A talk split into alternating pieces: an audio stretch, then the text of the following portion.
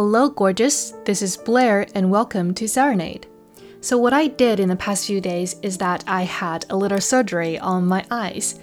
And uh, things seem to look okay for now. I need to go back to the hospital for a review next week. But so far, so good. So, yeah, let's continue with the story of Trevor Noah. A month after we moved to Eden Park, my mother brought home two cats, black cats, beautiful creatures. Some woman from her work had a litter of kittens she was trying to get rid of, and my mom ended up with two. I was excited because I'd never had a pet before. My mom was excited because she loves animals. She didn't believe in any nonsense about cats. It was just another way in which she was a rebel, refusing to conform to ideas about what black people did and didn't do. In a black neighborhood, you wouldn't dare own a cat especially a black cat. That would be like wearing a sign that said, Hello, I'm a witch. That would be suicide. Since we'd moved to a colored neighborhood, my mom thought the cats would be okay. Once they were grown, we let them out during the day to roam the neighborhood. Then we came home one evening and found the cats strung up by their tails from our front gate, gutted and skinned and bleeding out, their heads chopped off. On our front wall, someone had written in Afrikaans, Heks, meaning witch. Colored people apparently were no more progressive than black people on the issue of cats. I wasn't exactly devastated about the cats. I don't think we'd had them long enough for me to get attached. I don't even remember their names. And cats are dicks for the most part. As much as I tried, they never felt like real pets. They never showed me affection, nor did they accept any of mine. Had the cats made more of an effort, I might have felt like I had lost something.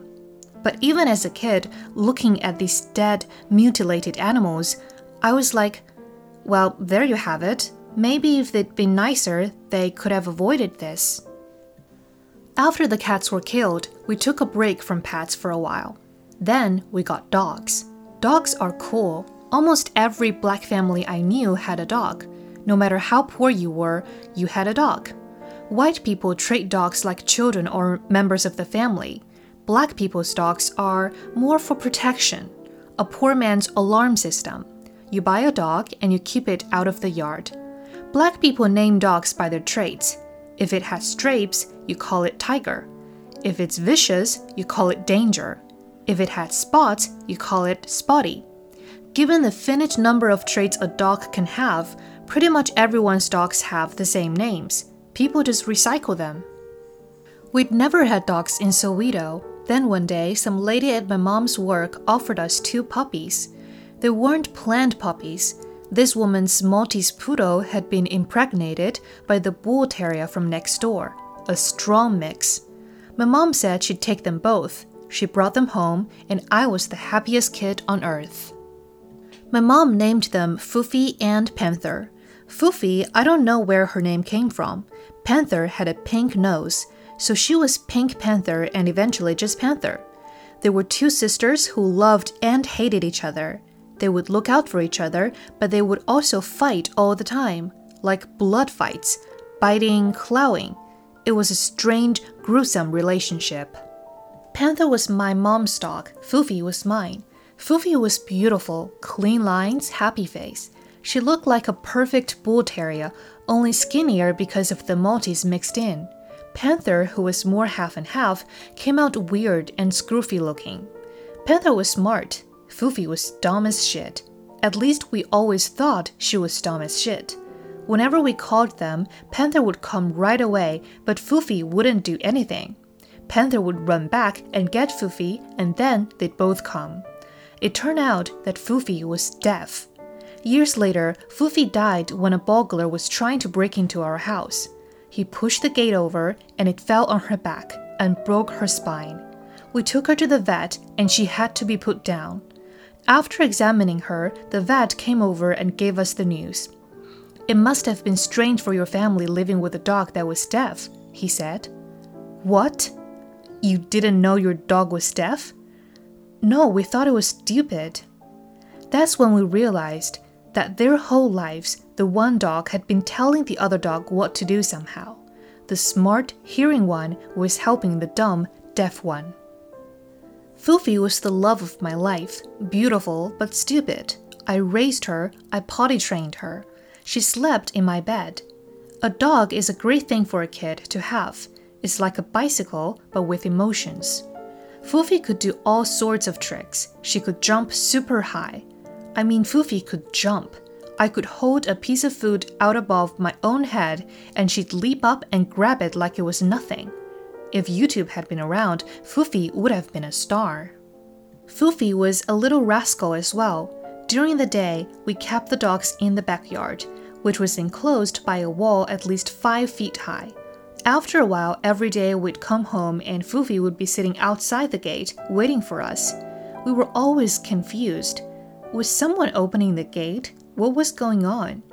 It never occurred to us that she could actually scale a five foot wall, but that was exactly what was happening.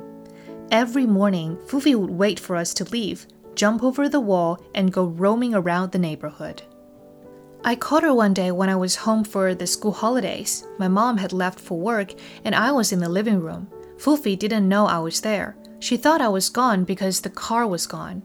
I heard Panther barking in the backyard, looked out, and there was Fufi, sculling the wall. She jumped, scampered up the last couple of feet, and then she was gone.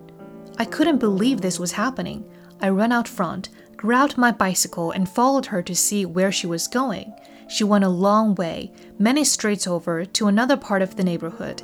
Then she went up to this other house and jumped over their wall and into their backyard. What the hell was she doing? I went up to the gate and rang the doorbell. This colored kid answered. May I help you? he said. Yeah, my dog is in your yard. What? My dog, she's in your yard. Fufi walked up and stood between us. Fufi, come, I said. Let's go. This kid looked at Fufi and called her by some other stupid name, Spotty or some bullshit like that. Spotty, go back inside the house. Whoa, whoa, I said. Spotty? That's Fufi. No, that's my dog, Spotty. No, that's Fufi, my friend. No, this is Spotty. How could this be Spotty? She doesn't even have spots. You don't know what you're talking about. This is Spotty. Fufi. Spotty, Fufi. Of course, since Fufi was deaf, she didn't respond to Spotty or Fufi. She just stood there. I started cursing the kid out. Give me back my dog. I don't know who you are, he said, but you better get out of here. Then he went into the house and got his mom, and she came out. What do you want? she said. That's my dog. This is our dog. Go away. I started crying. Why are you stealing my dog? I turned to Fufi and begged her. Fufi, why are you doing this to me? Why, Fufi? I called to her. I begged her to come. Fufi was deaf to my pleas and everything else. I jumped onto my bike and raced home, tears running down my face. I loved Fufi so much. To see her with another boy acting like she didn't know me, after I raised her, after all the nights we spent together, I was heartbroken. That evening, Fufi didn't come home because the other family thought I was coming to steal their dog. They had decided to lock her inside, so she couldn't make it back the way she normally did to wait for us outside the fence. My mom got home from work. I was in tears. I told her Fufi had been kidnapped. We went back to the house. My mom rang the bell and confronted the mom. Look, this is our dog. This lady lied to my mom's face.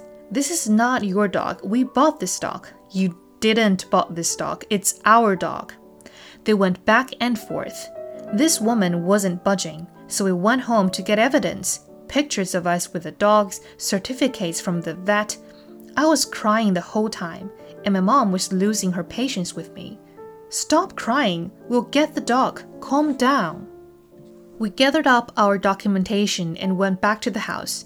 This time, we brought Panther with us as part of the proof. My mom showed this lady the pictures and the information from the vet.